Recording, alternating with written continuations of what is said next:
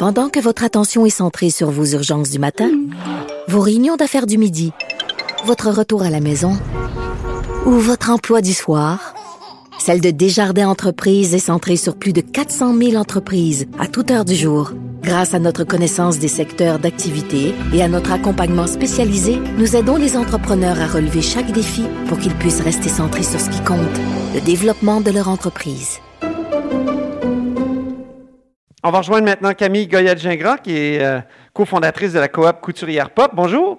Bonjour. Donc, euh, là, vous avez euh, décidé de former une équipe choc pour que les, les, couturières produisent des masques. Et on sait qu'on en a besoin de, de, masques dans la crise de la COVID-19. Euh, où vous en êtes là avec la formation de cette équipe choc?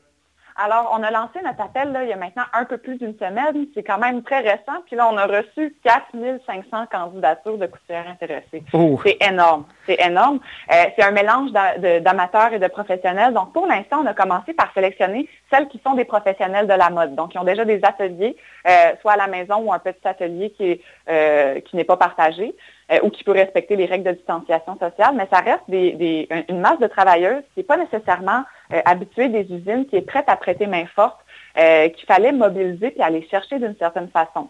Euh, donc là, cette semaine, euh, on a formé notre première équipe pour tester nos procédures parce que c'est quand même beaucoup de logistique euh, et ça fonctionne. Étonnamment, ça fonctionne. Donc Ah là, oui. on s'apprête à faire du, du très gros volume. Euh, évidemment, là, il y a la question des masques qui est un peu compliquée, hein, parce que Oui. euh, le masque euh, chirurgical, le gradé 1 ou 2, euh, en, écoutez, en l'espace d'une semaine, j'ai passé de designer de mode à productrice de matériel. Mais le, le masque gradé 1 ou 2 chirurgical, là, il est fait d'une façon très spécifique. Dans, sa, dans sa forme actuelle, nous, on ne peut pas le faire. Et il faut faire très attention avec le masque euh, ce qu'on appelle artisanal là, ou le masque de secours. En tout cas, euh, on lui donne toutes sortes de noms. Là. Oui. Euh, ce masque-là, nous, on ne veut pas l'en vendre aux particuliers parce que, euh, on ne veut pas se mettre à faire de la vente à la pièce parce que ma crainte par rapport au masque en tissu, c'est qu'il soit porté plusieurs jours d'affilée sans être nettoyé, que les gens euh, commencent à s'approcher plus de l'un l'autre s'ils le portent. Est-ce que Euh, ça va être des ça- masques jetables que, ou, ou des masques qui, lavables que vous allez produire? Ben, nous, ce qu'on préférait, en fait, c'est euh, d'abord, à chaque fois qu'on produit quelque chose pour un, par exemple, un CIUS ou un hôpital, euh, on s'assure de présenter un échantillon, puis on leur laisse le soin euh, d'évaluer s'il convient à leurs besoins. Et ça, c'est très important parce qu'on ne peut pas débarquer puis commencer à faire n'importe quoi. Il y a quand même des enjeux de sécurité. Euh, puis là, je comprends qu'il faut aller très vite, mais il faut quand même faire attention. Donc, nous, on s'assure de faire approuver euh, tout ce qu'on fait par nos clients. Puis on utilise les matières qui sont habituellement utilisées pour, par exemple, les uniformes. On va, on va en faire beaucoup. Euh, c'est du polycoton qu'on appelle. Oui, c'est ça. c'est quoi le tissu? Parce que pour les masques, en tout cas, ça prend un tissu particulier. J'ai vu dans le reportage d'Harold Gagné, là, à TVA, qu'il y avait un médecin qui disait attention au coton, euh, c'est pas, c'est contre-indiqué. Ben, en fait, le problème avec le coton, c'est que euh, ça sèche pas vite, donc ça crée de l'humidité.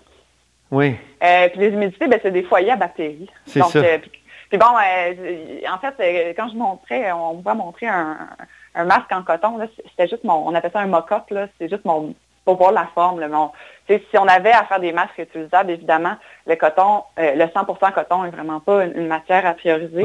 Euh, J'ai vu des masques réutilisables en, en polyester, mais encore là, je, je pense que pour l'instant, à moins de contre-indication, euh, le masque fabrication maison là, par une personne à la maison est peut-être pas indiqué. Nous, par contre, je sais qu'on a eu des demandes pour des, des- des masques en tissu, mais on, on travaille vraiment pour que on réponde à un vrai besoin Mhm. au lieu de juste supposer que le masque en tissu, parce qu'il est en tissu, est efficace.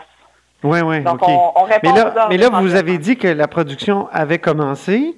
Euh, vous, Oui. Mais vous, euh, mais quel, quel tissu vous utilisez? Bon, pour les uniformes, on les fait en polycoton. Ça, Ah, le- OK. Ouais, C'est quoi, c'est du polycoton? c'est- en fait, c'est un, un terme rapide pour un mélange de polyester et de coton. Ah oui, tout OK. Simplement. Puis le taux de, de polyester est, est presque le double de celui du coton, euh, ce qui fait que ça se lave très bien dans des buanderies euh, d'établissements de, de la santé. Euh, puis il y a un poids précis, là, c'est de la popeline qu'on appelle. Donc c'est Ouais. le même, ça ressemble au tissu de chemise en fait, en termes de poids. Là. OK, puis ça, c'est sécuritaire. Ça, c'est conforme oui, exactement. aux règles, aux normes. OK. Oui, il y a un poids à respecter. le poids du tissu, dans le fond, son épaisseur, si on veut, là, pour vulgariser. puis, mais ça, c'est déjà, nous, on a des fiches là, techniques euh, c'est déjà précisé, fait qu'il faut qu'on s'approvisionne. Mais ça, justement, l'approvisionnement, euh, pour l'instant, c'est encore vivable, mais c'est plus difficile qu'à l'habitude. Nous, d'habitude, on, appelle le, fournisseur, on dit, ah, je veux, mettons, 1000 mètres de, je sais pas moi, de, voile. Puis ah, ben, j'ai telle sorte, ça va bien. Mais là, il faut faire plusieurs appels là, de plus en plus. Puis euh, ma crainte, en fait, à, à moyen terme, pour l'instant, on est encore capable de s'approvisionner au Québec. Euh, il y a encore des stocks ici, mais éventuellement, je pense qu'il va falloir prévoir un manque de stock et commencer à commander des États-Unis, oh. sachant que ça peut arriver dans dix jours. OK. Mais là, je ne sais pas trop ce qui va arriver euh, mm-hmm. avec la question des frontières euh, canado-américaines. fait que, là, ça, ça, dépasse un peu mon pouvoir. Là. Ben je lance quand même l'alarme un peu là-dessus, mais il va falloir y penser pour le polycoton, entre autres. Dites-moi, qui sont vos clients? Euh, c'est des hôpitaux et des CIUS. OK. Donc, qui, vous ont contacté, qui ont dit on en prendrait? Oui. OK. Puis les commandes sont de combien? C'est des milliers d'unités. Des milliers d'unités, il y a pas vous ne précisez pas encore? Ben, plus proche du 10 000 que du 1000, mettons. OK, correct. Puis la réponse des autorités en général, est-ce qu'elle est bonne? Bien là, euh, Santé Canada, euh, hier, a publié un communiqué de presse là, euh, concernant la facilitation de l'homologation pour des entreprises qui euh, euh, produisent du matériel de ce type. Donc, nous, évidemment, on va s'inscrire. Là. Ça a été sorti hier en, fin d'après-midi, donc je n'ai pas encore eu le temps de le faire. Mais nous, depuis les débuts de nos démarches, on a agi vraiment en parfaite transparence. Là, on a dit tout ce qu'on faisait. Euh, j'ai toujours tenu au courant de nos activités, autant mon organisation euh, Mike dans le milieu de la mode, qui s'appelle la Grappe Mode, euh, que euh, au niveau du gouvernement, il y avait lancé un appel aux fournisseurs, donc mm-hmm. je les ai tenus au courant de, nos activités. c'est sûr que, tu sais, au niveau de l'approvisionnement, là, c'est les, c'est les six hôpitaux eux-mêmes qui m'ont contacté. Ah, donc, je réponds à leurs demandes à eux directement. Euh, mais tu sais, euh, on est un peu comme dans une parenthèse hein, en ce moment. Puis normalement, ça fonctionnerait peut-être pas comme ça. Mais tu sais, on est à un stade où ce qui est important, c'est d'arriver avec du matériel rapidement qui répond minimalement à certains critères. Mm-hmm.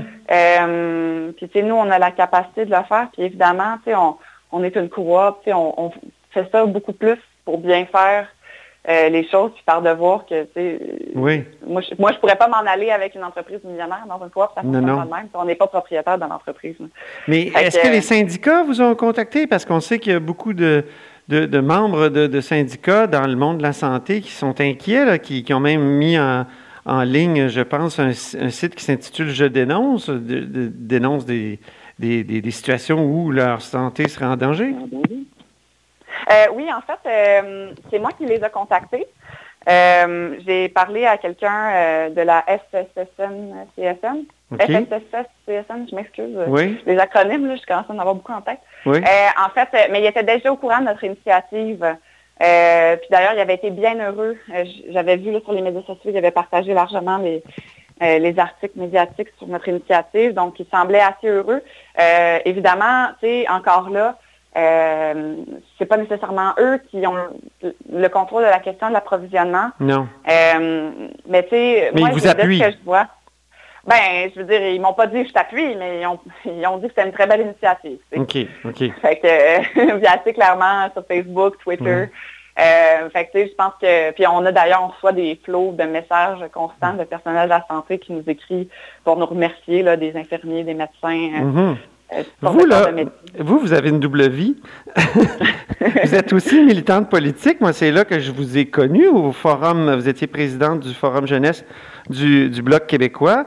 Euh, mm-hmm. Est-ce que vous qui êtes sensible aux questions stratégiques, aussi à la souveraineté, eh, on ne devrait pas être souverain sur nos masques, sur nos, notre approvisionnement, je veux dire, euh, stratégique, justement, en cas de pandémie comme ça. Comment ça qu'on est qu'on est juste, on est dépendant de l'approvisionnement étranger?